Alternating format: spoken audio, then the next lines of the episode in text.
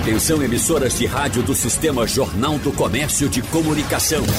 No ar, debate em rede. Participe!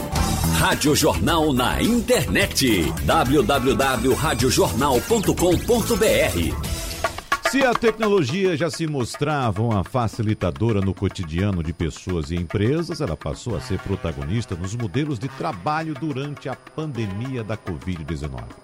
E a necessidade de funcionar de forma remota também impulsionou a modernização do serviço público.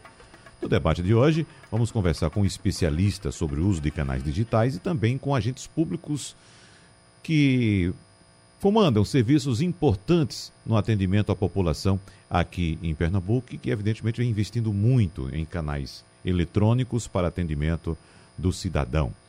Por isso, nós, inicialmente, damos o nosso bom dia ao diretor de TI, de Tecnologia da Informação e Transformação Digital da Agência de Tecnologia da Informação de Pernambuco, ATI, Romero Guimarães. Diretor Romero, seja bem-vindo. Bom dia para o senhor. Doutor Romero, acredito que seu microfone esteja fechado. Bom dia, bom dia Agora. a todos. É, essa é a frase mais falada né, na pandemia, nessa, nesse, nesse ambiente de, de tele conferências, né? Exatamente. Seu microfone está cortado. É, é, é, bom dia a todos, bom dia aos participantes aí, bom dia aos ouvintes. Bom dia. É muito bom durante é, o momento de não participação na teleconferência que a gente feche o microfone. Mas é melhor ainda lembrar de abri-lo quando for falar, não é isso? Obrigado pela sua presença. A gente recebe também o diretor de Inovação e Competitividade Empresarial do Porto Digital, Heraldo Orem. Olá, diretor Heraldo, tudo bem? Bom dia. Bom dia, Wagner. Bom dia a todos os ouvintes. Eu cumprimento meus colegas debatedores. É uma satisfação a gente estar aqui hoje falando sobre inovação e o impacto disto é, na vida dos serviços públicos prestados à sociedade. Muito obrigado pelo convite. Muito obrigado pela presença. O diretor-geral do Detran de Pernambuco, Sebastião Marinho. Doutor Sebastião, seja bem-vindo. Bom dia, Wagner. Prazer revê-lo. Bom dia aos colegas, aos que fazem a Rádio Jornal e à população pernambucana. Estamos à disposição de todos. Muito obrigado. E o Procurador-Geral de Justiça do Ministério Público de Pernambuco, Paulo Augusto de Freitas Oliveira. Doutor Paulo, muito obrigado pela presença, um abraço para o senhor, seja bem-vindo. Nós que agradecemos, Wagner, a oportunidade do Ministério Público fazer parte dessa dileta bancada e agradeço o convite e estamos aqui à disposição para esclarecer toda a sociedade sobre a prestação do serviço do Ministério Público nesse momento tão dramático. Eu quero, inclusive, doutor Paulo, começar com o senhor, já abrindo uma janelinha aqui. A gente vai falar muito a respeito de tecnologia nos serviços públicos, mas nós somos aqui uma ponte entre o cidadão e os agentes públicos, como o senhor sabe muito bem. E às vezes a gente tem aqui informações a respeito de atuação do Ministério Público de Pernambuco, de denúncias que chegam ao Ministério Público de Pernambuco, de investigações feitas pelo Ministério Público. Mas eu gostaria que, inicialmente, o senhor falasse para o nosso público qual é, de fato, a importância e como é feito o trabalho do Ministério Público, como é que o Ministério Público pode se aproximar do cidadão e o cidadão ter mais acesso ao Ministério Público aqui em Pernambuco, doutor Paulo? Muito boa pergunta, o Ministério Público é uma instituição que tem por fundamento principal a fiscalização e o cumprimento das leis e das políticas públicas pelos gestores.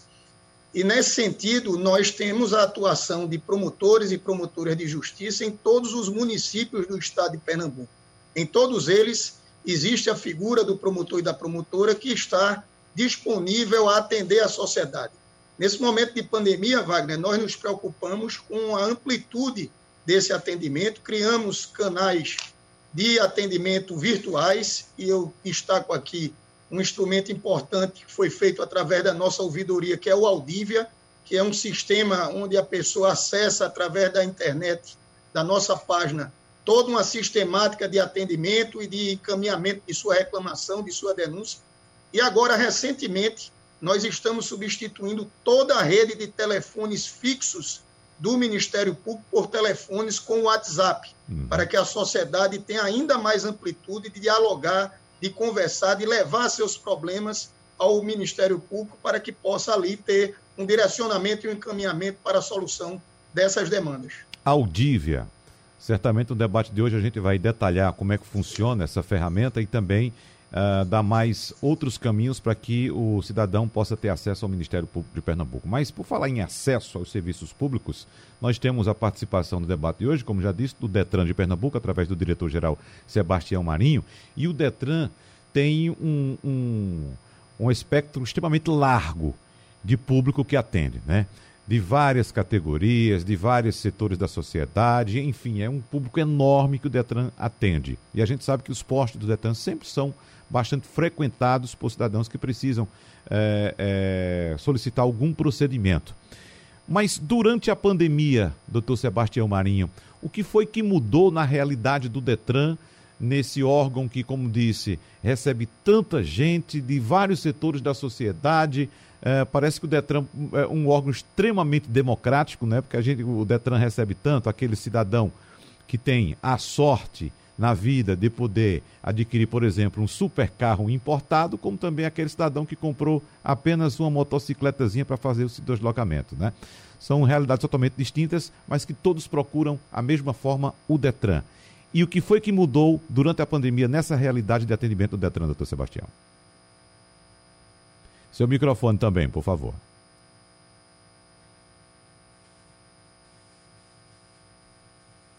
Opa, vamos abrir o microfone. Agora, pronto, vamos lá. Agora, vamos. Sim. É, é, muito bem, muito bem colocada essa abordagem sua diante da pulverização que nós temos em todo o estado de Pernambuco nessa questão dos atendimentos à população. E, logicamente, nós já vimos numa, numa questão de digitalização dos serviços do Detran, mas a pandemia veio acelerar, dar uma celeridade em toda essa nossa questão de agendamentos. E de dezembro para cá, eu fui listar, final de semana, Wagner, assim, quais os pontos que nós poderíamos atacar aqui de digitalização, e, e rapidamente chegamos a 20 itens em que, desde a carteira digital de trânsito, que hoje é um aplicativo do próprio Departamento Nacional de Trânsito, que abarca aí todas as informações de veículos, habilitação e educação no trânsito, quanto a outras questões, como sistema de notificação eletrônica, mas eu diria que o nosso principal, o carro-chefe dessa pandemia é a nossa condição do agendamento do Detran pessoal, onde o cidadão ele pode realizar o serviço em casa, no acesso do seu terminal, para que ele tenha a abertura, desde a abertura do serviço, pagamento das taxas, até a execução de um determinado serviço, sem precisar estar presencialmente nesses postos,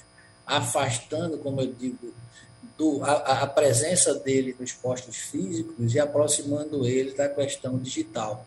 Então, esses desafios, ele, ele veio, veio no momento em que nós precisávamos manter esse distanciamento social, precisávamos manter essa higienização e os Detrans de todo o país, mas o de Pernambuco é, é, sempre esteve na primeira ordem dele a gente tentar tirar o cidadão de dentro dos postos e fazer com que a digitalização realmente fosse nosso carro-chefe.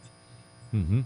Muito bem. Deixa eu saber também aqui do diretor da ATI, Romero Guimarães, quais são as outras áreas que demandam mais investimento em tecnologia no estado de Pernambuco, porque não sei se a ATI também passou por esse processo de eh, eh, implementação de novas tecnologias no Detran. Mas, doutor Romero, outras áreas. Quais são as áreas que Sim. demandam mais investimento em tecnologia neste momento, ou que já estão demandando ou já demandaram até? É, assim, as principais que, que a gente está implementando mais tecnologia seria, primeiro, para é, a, a, educação e saúde. Elas uhum. estão fazendo grandes investimentos para disponibilizar não só serviços à população, mas melhorar os serviços públicos. A Secretaria de Defesa Social está é, tá com um programa muito interessante, inclusive fez um lançamento essa semana, né, de um boletim integrado, onde vai ter uma integração de todos os componentes da defesa social, é, utilizando a tecnologia móvel, né, celular, para fazer o boletim de ocorrência, para atender aos chamados e fazer tudo integrado. É, também a gente teve um grande investimento na área meio do governo para possibilitar que as pessoas do governo, os servidores públicos, possam trabalhar mesmo com essa questão da pandemia, né? Então, a gente não só a TI, né, a Agência de Tecnologia, implementou é, um, um sistema para que todos os processos administrativos pudessem fluir de forma digital, que é o SEI, e que hoje a gente está com mais de 2 milhões de processos, que faz aproximadamente dois anos que nós implantamos, e estamos com mais de 2 milhões de processos em, em, circulação dentro do governo do Estado. Isso permitiu que a gente pudesse trabalhar, cada um na sua casa, durante aquele período mais forte do, do lockdown, e isso deu uma, um avanço muito grande é, na parte do, do trabalho digital. Além disso, a própria Secretaria da Fazenda vem melhorando muito essa parte do atendimento ao contribuinte uhum. e a gente está com um plano agora de aceleração digital para o governo, que para isto a gente está fazendo a aquisição agora de uma ferramenta de suporte à transformação digital que vai permitir que a gente possa transformar os serviços do governo de uma forma muito rápida para o formato digital. E com a metodologia que a gente não vai simplesmente é, transformar o processo que é feito hoje presencialmente para um processo digital. Não, a gente vai fazer um novo processo com melhorias utilizando a tecnologia para facilitar a vida tanto do cidadão quanto do servidor público que está prestando o serviço. Muito bem. Agora, deixa eu saber aqui do diretor do Porto Digital, Heraldo Orem. Inicialmente, estamos no período ainda na fase de colocações iniciais, viu, Heraldo? Eu queria saber inicialmente de você como usuário, né? Você é especialista em tecnologia, mas como usuário, quando você olha assim um determinado serviço público e de repente você questiona, bom, como é que isso aqui ainda existe, né? Isso ocorre muito com você, você já já sai, vai fazer seus procedimentos no, no, no serviço público e você de fato já pensa alguma coisa que aquilo já podia ser diferente? Ou não? Não é assim ainda? Perfeito. Eu acho que a gente teve um grande avanço, é, é, Wagner, é, ocasionada pela pandemia, né?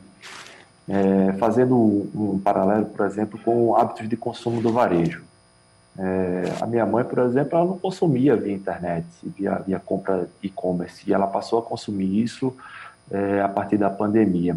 E isso também foi visto pelo próprio, pelos próprios serviços públicos, pelos serviços disponibilizados pelo governo, né?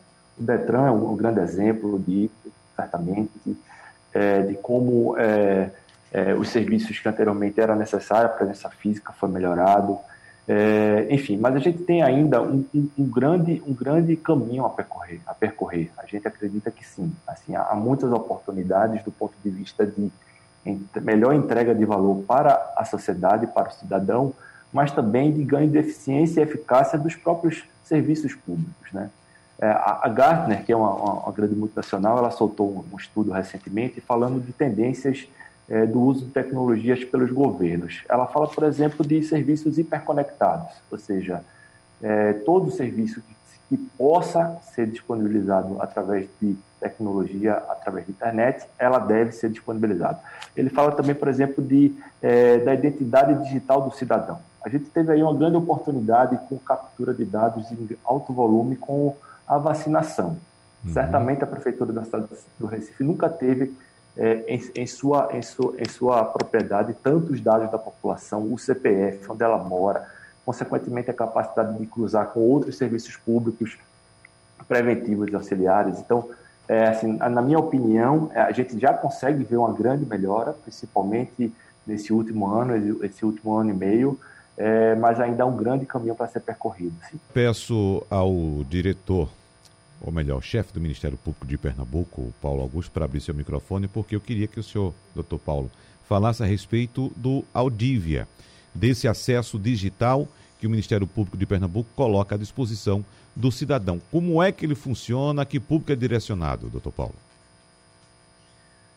Wagner, o Audívia é um assistente virtual que está disponível, seja através do acesso à página do Ministério Público, tem lá um, um, um íconezinho que é acessado, fácil, acessado facilmente pelo cidadão, e a partir dali o cidadão começa a se comunicar com até esse assistente virtual, levando a sua denúncia, a sua reclamação, o seu elogio também, a sua crítica, verificando o andamento dos processos que tramitam dentro do Ministério Público, e esse próprio assistente virtual vai fazendo todo esse detalhamento das informações, dialogando com o cidadão e encaminhando, fazendo os encaminhamentos para os promotores, a depender da demanda que está sendo levada e da localidade, vai fazer o encaminhamento direto para o promotor e para a promotora de justiça que atua naquela situação. Isso facilitou bastante, tanto na questão do acesso, quanto na celeridade e identificação do problema e de quem pode assessorar para a solução desse problema. Uhum. Além disso, nós temos o telefone pelo WhatsApp, o 996790221, que também, através do WhatsApp, o usuário, o cidadão, pode acessar o Audívia e fazer essa, esse contato, esse encaminhamento de sua demanda ao Ministério Público, numa perspectiva de maior celeridade e sem a necessidade de comparecimento presencial às nossas unidades ministeriais. Eu vou pedir para o senhor repetir o, o, número do WhatsApp, doutor Paulo, porque nem eu consegui anotar aqui. Por favor. Pois não, Wagner. É, é na intenção de todos poderem compartilhar. Uhum. É 99679 0221. 0221. A partir daí começa a conversar com o nosso Aldívia. Uhum, certo. Agora, é possível, é, de, deixa eu ver se eu entendi bem, doutor Paulo, é possível fazer denúncias através desse sistema também? Sim, com certeza. Denúncias, encaminhar alguma reclamação por um atendimento de um serviço. É importante também, é, é possível também solicitar certidão, verificar o andamento de algum procedimento que esteja tramitando no Ministério Público, decorrente já de um caminhamento anterior pelo Aldívia, de maneira que há, a partir dessa ferramenta, desse assistente, assistente virtual, toda essa possibilidade. Agora, isso, uh, o objetivo, evidentemente, é agilizar o atendimento ao cidadão, né? deixar o atendimento também mais transparente, doutor Paulo. Agora, uh, o que é que isso representa também em termos de redução de custos? Ah, é uma redução em todos os aspectos, seja para o Ministério Público, seja para o cidadão que não vai precisar se deslocar, sair de sua casa, sair de seu local de trabalho para comparecer necessariamente a uma unidade do Ministério Público para prestar a sua queixa, para levar a sua reclamação. E, sobretudo, Wagner, nesse período de pandemia, onde o atendimento presencial ele foi excepcionalizado, ele passou a ser excepcionalizado, o Aldívia foi a nossa grande ferramenta para ter a porta de entrada do Ministério Público ao cidadão. Então, uhum. é um, um, alcance maior, com maior celeridade e com mais efetividade no atendimento daquela demanda. Tá, já tem gente pedindo para eu repetir o número aqui: 99679 0221. No final do programa a gente repete mais uma vez, doutor Paulo. Agora, o senhor já tem um levantamento sobre o acesso a, a, essas ferramentas, a essas portas de entrada no Ministério Público de Pernambuco, como é que está a recepção por parte do público? A gente sabe que, inclusive, daqui a pouco eu vou conversar com, com o Heraldo Oren a respeito dessa dificuldade que parte da população ainda tem com a tecnologia, seja no acesso, ou seja, mesmo na manipulação, né, como utilizar bem o smartphone ou até mesmo o internet, no uso, enfim, dessas ferramentas. Mas o senhor já tem dados do acesso do cidadão por essas ferramentas? Wagner, nós não, não apenas temos, mas verificamos, infelizmente, que com essa disponibilização, eu não diria só do Ministério Público, mas de todas as instituições públicas, de um serviço digitalizado, tem uma outra ponta da, da, da, do problema ou da, da demanda que precisa ser melhor identificada pelos serviços públicos. E é nessa perspectiva que o Ministério Público traz um novo projeto, que é o Orelhão Digital. O Orelhão Digital, ele justamente visa levar os grotões, levar a periferia e disponibilizar a todo cidadão que seja por não ter um acesso a uma rede de internet, ao Wi-Fi, seja por ter dificuldade no manuseio dessas ferramentas, é ter, a gente chama até na metáfora, um orelhão, ter um espaço para que ali ele possa ser orientado e ter acesso a todos os serviços públicos, as concessionárias de serviço público, para que aí sim essa ponte da demanda com quem vai resolver o problema seja realmente concretizada. Uhum. Então, nós estamos levando, depois eu falo com mais calma, dentro da disponibilidade, o orelhão digital para todo o estado de Pernambuco, numa perspectiva de convênio com todos os municípios. Mas não tenha dúvida que a amplitude desses canais digital foi que facilitou sensivelmente o atendimento do cidadão nesse momento, sobretudo de pandemia. É, a respeito da dificuldade que parte da população ainda tem com a tecnologia, doutor Sebastião Marinho,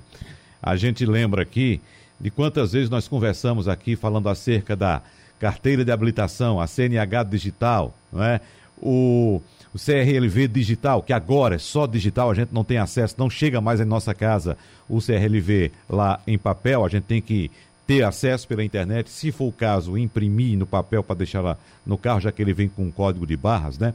Eu pergunto ao senhor, com essa demanda enorme que o Detran tem, com esse público enorme que o Detran atende, essas barreiras já estão sendo superadas, doutor Sebastião?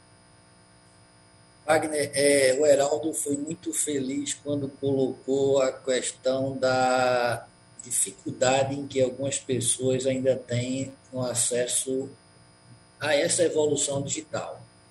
Mas eu diria que tem 16 milhões de excluídos digitais, mas existem milhares ou milhões de resistentes digitais. Uhum. O que acontece é o seguinte: tem muita gente ainda que não é da idade da mãe do nosso, do nosso Heraldo, Heraldo uhum. mas que resiste. Por exemplo, o Detran disponibiliza no Carteira Digital de Trânsito, que é um aplicativo do Departamento Nacional de Trânsito, a habilitação e o certificado de registro e licenciamento do veículo eletrônico.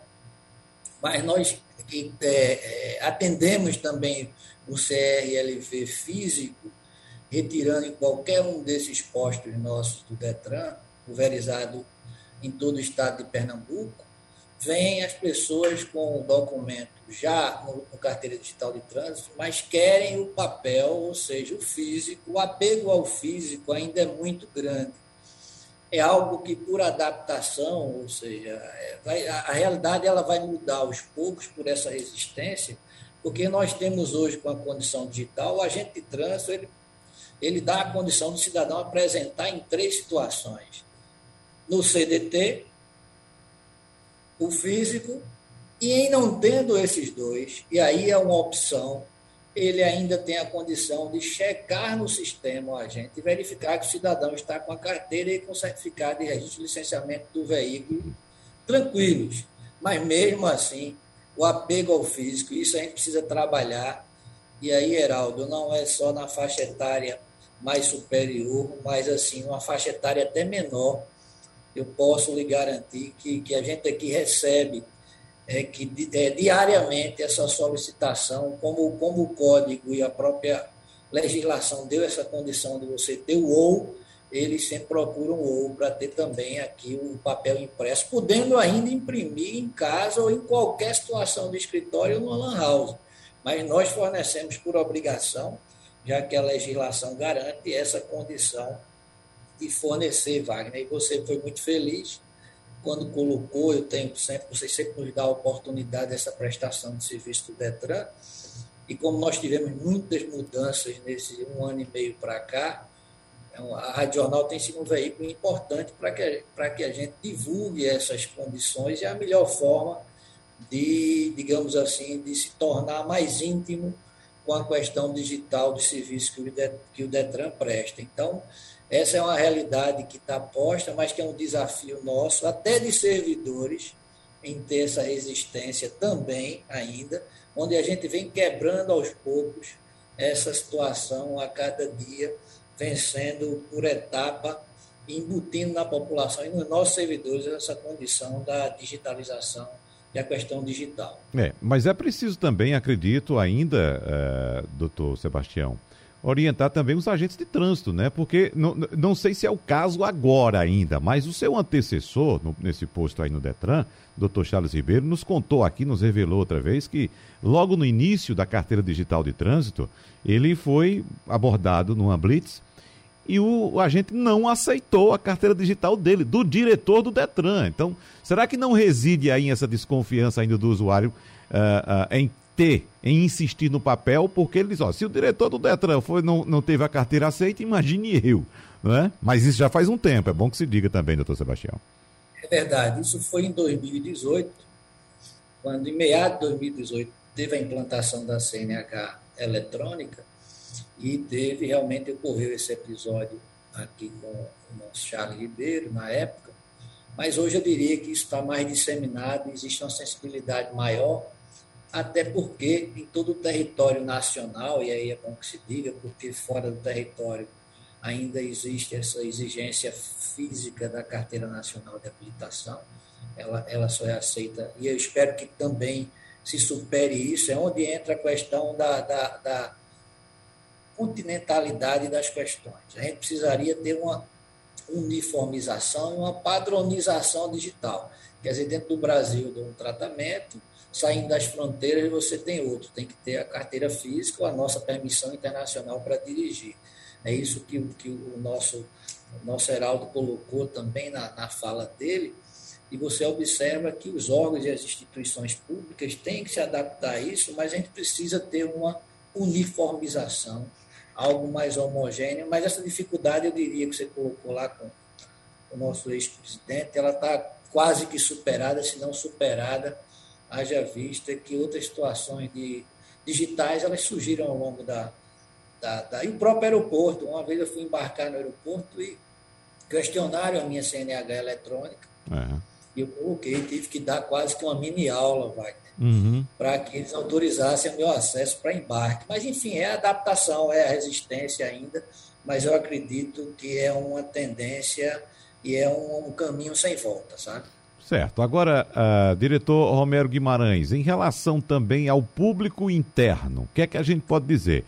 A gente sabe que essa resistência não existe somente eh, por parte do público geral. Às vezes, o próprio uh, uh, agente interno também do serviço público, ele tem também muita resistência, às vezes. Né? Então, como trabalhar, como implementar essas novas tecnologias, conscientizando também o público interno, e às vezes são profissionais que já têm vários anos de serviço público, alguns inclusive já estão próximos a se aposentar e apresentam certa resistência em relação à tecnologia.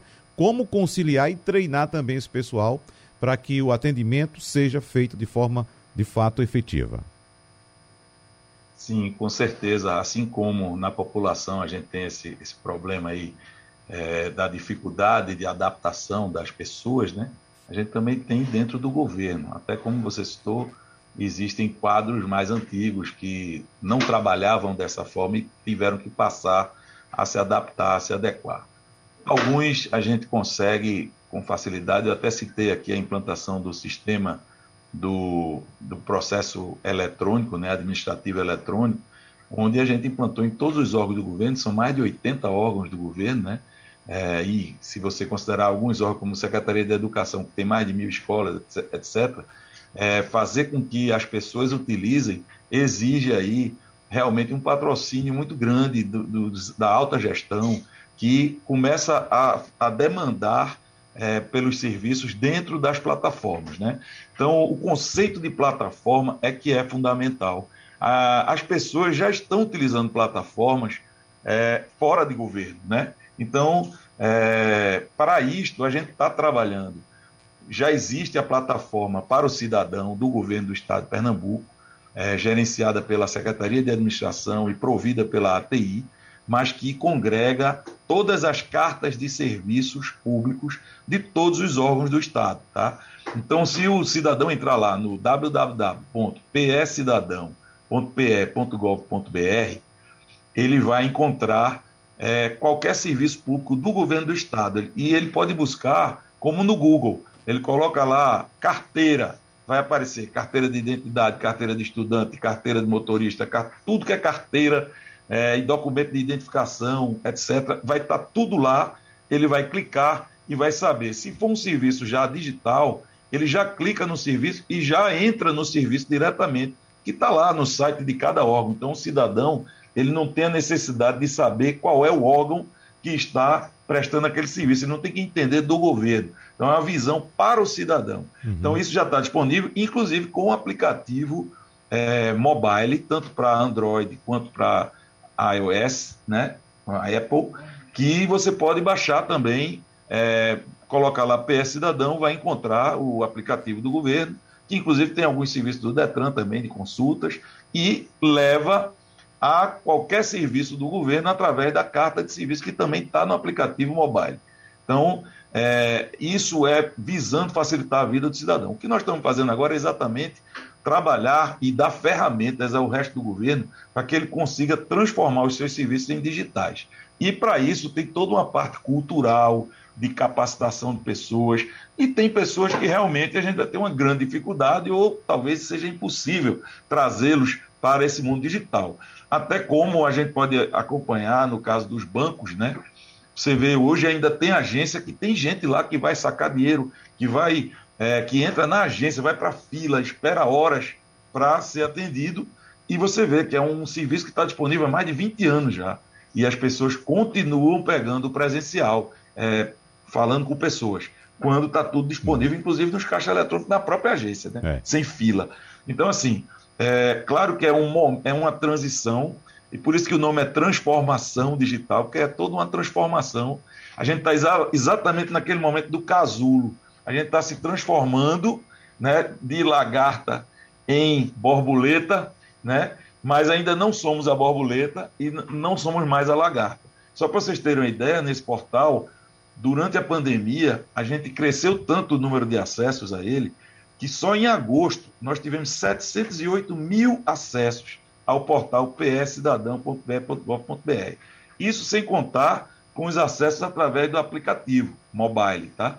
Então, assim, é um número muito grande. E a gente sabe que hoje a população já tem acesso, mesmo aqueles idosos, pessoas que não têm contato com a tecnologia, eles podem utilizar de parentes, de amigos, de pessoas próximas para se utilizar da tecnologia e ficar no conforto do seu lar para receber o seu serviço. Uhum. Né? Então, estamos trabalhando muito fortemente. Vamos ter agora uma revolução com essa aquisição da ferramenta que nós estamos fazendo. E para dentro do governo, o que a gente está criando é uma coisa interessantíssima. É uma rede social corporativa do governo. Todos os servidores e gestores do governo vão ter o seu perfil na rede. Lá vão estar todas as atividades e projetos que eles desenvolvem, e ali eles vão conversar de forma assíncrona entre si. Ou seja, as pessoas hoje, né, não tem mais. Se você ligar para uma pessoa hoje, raramente ela vai atender, porque ela está em outra atividade. O que a gente está buscando é exatamente ter uma ferramenta realmente mais moderna, é, que, que seja um Facebook ou um, um Instagram do governo, que faça com que as pessoas troquem as informações, trabalhem dentro de uma rede social. Então, se eu quiser falar com uma pessoa que seja da secretaria tal, no setor tal, eu vou lá pesquisar, vou ver o nome dele, vou entrar em contato pelo meu chat ou por uma mensagem dentro do próprio é, da rede social. Ele, quando entrar na intranet, né, na, na, no portal interno do governo, ele vai encontrar lá a minha mensagem, vai falar comigo e a gente vai poder trocar, vai poder ter equipes multidisciplinares de várias secretarias trabalhando em conjunto, porque isso, é, essa tecnologia permite. Então, assim, é uma revolução tanto para dentro né, como para fora, respondendo é. melhor a sua pergunta. Tá. E Agora... tem muita preocupação com essa capacitação das pessoas. Uhum. A gente está muito preocupado com isso, buscando exatamente é, não, não tornar o que a gente chama de elevar as pessoas à incompetência de uma forma imediata. Então a gente tem que trabalhar para que as pessoas não se sintam incompetentes na nova tecnologia. Tem que ir migrando dentro das suas capacidades individuais para chegar lá. Então tem essa dificuldade toda e toda essa preocupação da gente também. Ô Heraldo, e a capacitação do público em geral, hein? das pessoas que, por exemplo, como disse agora há pouco o doutor Sebastião Marinho, ainda insistem em querer o documento no papel porque não acreditam ou desconfiam do digital. Eu estou até lembrando aqui que o doutor Romero citou o caso de algumas pessoas que vão ao banco para fazer um saque, por exemplo, porque não confiam na plataforma digital, porque acham que fazendo alguma operação ali no digital, no celular, podem ser, de certa forma, ah, ludibriadas, não é? Mas elas esquecem que, por exemplo, é muito mais perigoso você ir na boca do caixa fazer um saque e sair com dinheiro na mão do que fazer uma transferência digital. Né? O, o, número de casos que a gente sabe aí de assalto, de saidinha de banco, alguém que fez um saque lá e foi, é uma coisa absurda, muito maior do que os episódios que ocorrem em fraudes digitais. Mas como treinar também esse usuário? E eu pergunto mais a você, Heraldo: o maior entrave da digitalização dos serviços públicos no Brasil está exatamente nos passos curtos ainda do avanço digital no Brasil ou por parte desses usuários que ainda resistem aos serviços informatizados? Excelente pergunta, eh, Wagner. É, o Sebastião e o Romero foram direto ao ponto, tá? É, a gente está falando aqui é, do processo de transformação digital. As palavras são importantes. É diferente de digitalização, ou seja, de eu pegar um serviço que a, acontece de forma analógica e, e transformar ele minimamente para ele acontecer de forma digital. A transformação digital é algo muito mais complexo, tá? É, aqui no Porto Digital, a gente tem a oportunidade de ajudar algumas instituições públicas no seu processo de transformação digital. O Ministério Público é um exemplo disso. A gente tem um projeto no Ministério Público chamado Open Innovation Labs, que a gente ajuda o Ministério Público nesse esforço. Tá? E, e, e, e esse processo começa como? Assim, a partir da, da, nossa teoria que a gente utiliza aqui. O primeiro é a estratégia. Certo? A, instituição precisa ter sua estratégia de transformação digital o doutor Sebastião já mostrou aqui a estratégia do Detran, é, Romero também deu aqui alguns highlights da estratégia do governo do estado de Pernambuco e o próprio doutor Paulo também já falou do Ministério Mas além da estratégia, a gente precisa da cultura, da cultura intra e extra é, instituição, certo? A cultura, ela passa pela modificação de hábitos. E é meio que trocar a roda do carro com o carro andando, Wagner. Porque a gente está falando de um país tem uma série de dificuldades de transformação, uma série de, de, de, de, de necessidades para ser atendida para a população, inclusive de inclusão digital. A gente tem que falar de inclusão digital. A gente passou pelo processo, por causa da pandemia, de bancarização de milhões de pessoas, mas ainda a gente precisa enfrentar a questão da inclusão digital. Independente da, da, da faixa etária, muitas e muitas, milhares, milhões de pessoas precisam ser inclu inclusas digitalmente, tá? Um outro ponto importante, é, quando a gente olha para a nossa teoria aqui do portal, é a questão do multicanal. O doutor Sebastião falou bem aí. Eu tenho um atendimento no aplicativo, eu tenho uma impressão, eu tenho um balcão, enfim. É, é necessário, nesse processo que está em curso e vai durar alguns anos, que é, o, o, atendimento multicanal seja disponibilizado para, para o cidadão que, infelizmente, não vai conseguir acompanhar o processo como um todo. Isso nos leva a uma questão também muito importante aqui no, no Postital, nas nossas empresas, que é a questão do, é, vou usar o termo em inglês, que é o User Experience, é, ou seja, é a experiência do usuário. A gente tem aqui, Wagner, mais de 15 mil pessoas trabalhando nas empresas do Portital. E uma das ocupações mais demandadas, mais quente, é de design de experiência do usuário, que é justamente aquele profissional que consegue entender é, a lógica da tecnologia e, e aplicá-la e, e, e, deixar ela adaptada à necessidade de cada um dos usuários, independente da faixa etária, enfim, qualquer, de qualquer espécie, ele, a tecnologia consegue se adaptar à necessidade do usuário. Então, é, de forma resumida, é isso. Tá? O processo de transformação digital é diferente de digitalização, como o Romero bem, muito bem colocou aí. A gente está falando de algo que é um pouco um pouco não, bem mais complexo, que envolve as estratégias das organizações, ou seja, dos, dos serviços públicos que são disponibilizados, envolve a cultura, seja interna dos servidores que operam as tecnologias, mas também é, dos clientes. A gente tem que ter sempre olhar para o usuário, para o cliente, e também os artefatos. Os artefatos chega, chega sempre na última, na última, é o último pilar. A gente só adota artefato. Artefato é o aplicativo, é o site, é o serviço público. Lá no final, quando a gente já tem uma estratégia bem alinhada, uma cultura que é, trabalha de forma é, é, eficiente do ponto de vista de comunicação e de inclusão digital no processo de transformação digital, e depois a gente tem é, o uso dos artefatos. Mas, obviamente, isso é complexo, né? A gente tem uma série de, de gaps, uma, uma, série de dificuldades que a gente precisa avançar e a gente vai fazendo isso é, para e passo, né?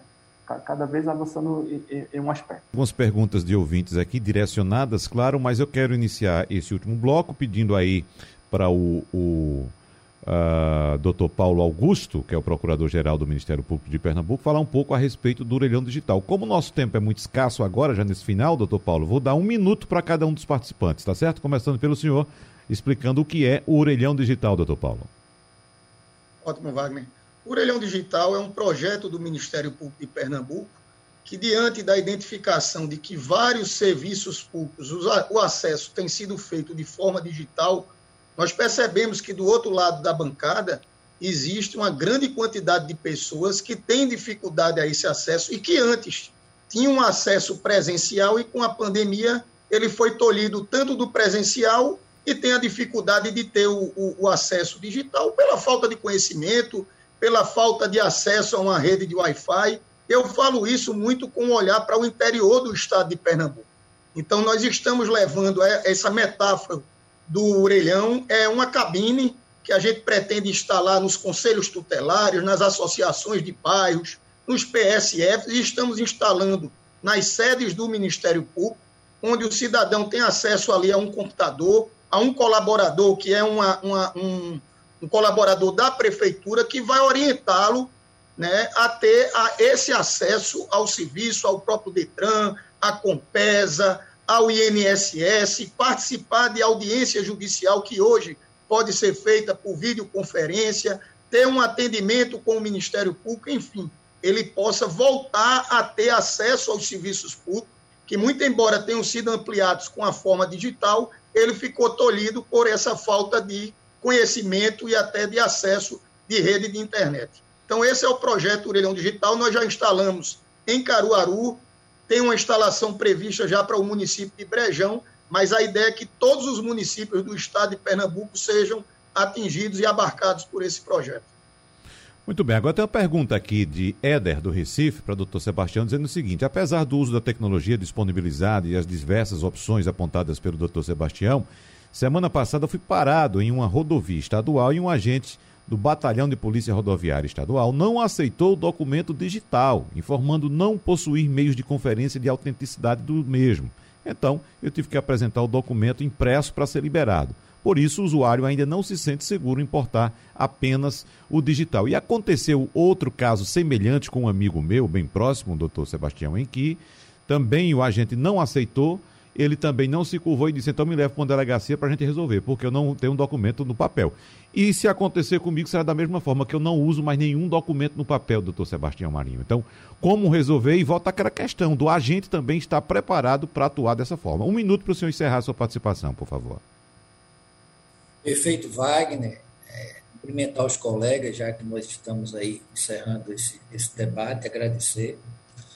Mas eu queria arrematar com a capacitação, que o doutor Romero falou, a questão cultural, que o doutor Heraldo falou, e a resistência do acesso nas questões do interior, que o doutor Paulo, é, Procurador-Geral de Justiça do Ministério Público, citou há pouco. Existe uma certa acomodação ainda, é uma questão comportamental de defesa, em que isso irá acontecer de forma gradativa. Logicamente, a resistência ela vem se não existe a capacitação, e como nós temos no Sistema Nacional de Trânsito, DETRAN, BPTRAN, BPRV, as prefeituras existem até chegar na ponta, na, na ponta disso, muitas questões ainda para você capacitar, treinar e fazer com que você saia da sua zona de conforto, de acomodação para essa mudança digital. Além disso, o volume de mudanças em relação ao físico e o digital. costumo dizer que uma poluição visual tipo a de Las Vegas, ela agride. Você tem muita informação e termina não absorvendo nenhuma. Hoje tudo tende a ser digital. Então nós precisamos fazer, tem sido uma política do Detran, de forma gradativa, atacando aqui, por exemplo, a cada 15 dias um tema e massificando isso, dentro daquilo que o nosso nosso Heraldo bem colocou, isso tem que ser algo gradativo para que a gente não comece a gerar uma insegurança na população ainda maior quando nós tínhamos apenas os bancos nessa condição mais digital, mais próxima do cidadão. E hoje nós teremos quase que todas as instituições, não só o DETRAN, mas órgãos do Estado e a nível nacional também, fazendo com que é, essas pessoas tenham que se adaptar de uma forma rápida por conta da pandemia e do dia para a noite. Então, eu me despeço aí colocando essa questão psicológica e mais comportamental, uhum. não só dos nossos agentes e servidores, tá certo? Mas também da própria população, e tem sido um, um, uma, digamos assim, um volume muito grande de informações para que ele absorva isso do dia para a noite. Nada disso acontecerá se não for gradual e a gente sair um pouco da zona de conforto para que tenhamos aí uma vitória nesse sentido onde traremos com certeza uma, várias, várias condições positivas para a população e para todos nós. Ótimo. Agora, Heraldo Orem, eu lembro que no primeiro bloco você falou que ainda temos alguns percalços pela frente nessa caminhada digital. Um minuto para você também, você trazer pelo menos um desses percalços, ou, se possível, mais. O que é que tem ainda de dificuldade para a gente, barreira pela frente? É, vamos lá. É, já vou me despedindo também, agradecendo aí a todos os, os colegas debatedores. É, Wagner, eu acho que a questão é, é, é da qualidade do serviço. Né? Assim, a gente falou aqui de alguns, de alguns pontos né, que devem ser levados em consideração, é, e está posto aí para toda a administração pública, dado a questão de, de crise financeira, fiscal, etc., a necessidade de é, ganhar eficácia e eficiência. Tá? Então, o digital, a transformação digital, a gente acredita que é o meio para isso. É a possibilidade de a gente ter um serviço ao cidadão é, mais adequado, é, melhor disponível, mais fácil de ser usado, por aí vai, passa por investimentos no processo de transformação digital, exemplo do Ministério Público, do DETRAN e do Governo do Estado de Pernambuco, que também fazem isso. Tá? É, dito isso, é, eu coloco o Porto Digital à disposição da, da, administração pública como um todo. A gente tem aqui o nosso programa de inovação aberta, o Open Innovation Labs. Ele é um programa é, é que ajuda uma série de instituições, eu vou falar alguns, Compesa, ADBPE, é, é, Sebrae Pernambuco, Ministério Público Pernambuco, Tribunal de Contas, são algumas das instituições que já participam ou participaram dos nossos programas de inovação aberta que ajuda que as competências desse, dessa ilha de excelência que a gente tem aqui em Pernambuco seja absorvida e seja utilizada pela administração pública, tá? Então, fico, a gente fica à disposição de todos e todas e agradece o convite de participar desse debate. Bom, obrigado. então, para fechar, muito obrigado. É, Romero Guimarães, a questão da qualidade do serviço. Um minuto para o senhor, por favor. Opa, Tá fechado o microfone? Eu também, Pronto, vamos lá. Eu okay. também me despeço e agradeço a oportunidade da gente estar tá podendo falar isso aqui. É, com relação à qualidade dos serviços, é, já existe, eu participo de um grupo de transformação digital a nível nacional, onde praticamente todos os estados participam e tem representantes, e a gente faz pesquisas e, e tem identificado a melhoria dos serviços através, facilitando a vida do cidadão, principalmente, e que assim nem sempre é, a gente faz uma mudança disruptiva, uma inovação disruptiva. Às vezes é uma melhoria mesmo, tá? É, a, a, própria digitalização já dá um certo conforto ao cidadão.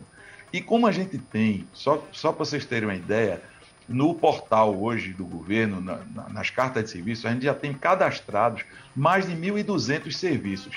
Imagine a gente transformar 1.200 serviços num período curto. Né? Então, por isso que a gente está trabalhando não só numa metodologia, mas numa contratação de serviços para fazer a transformação digital desses serviços. Então, é uma ferramenta que facilite e que agilize isso. Inclusive, aquilo que foi falado aí também pelos colegas do multi-channel ou omnichannel, né? A gente uhum. ter vários canais para o cidadão entrar pelo Facebook, pelo Instagram, pelo, pelo WhatsApp, pela, entrando pelo portal, entrando pelo o aplicativo do governo, enfim. E que ele saia do, do aplicativo do Detran ou do governo e, e vice-versa, e que a gente consiga transitar e facilitar a integração entre os serviços. Esse é o ponto que a gente está atuando mais forte agora.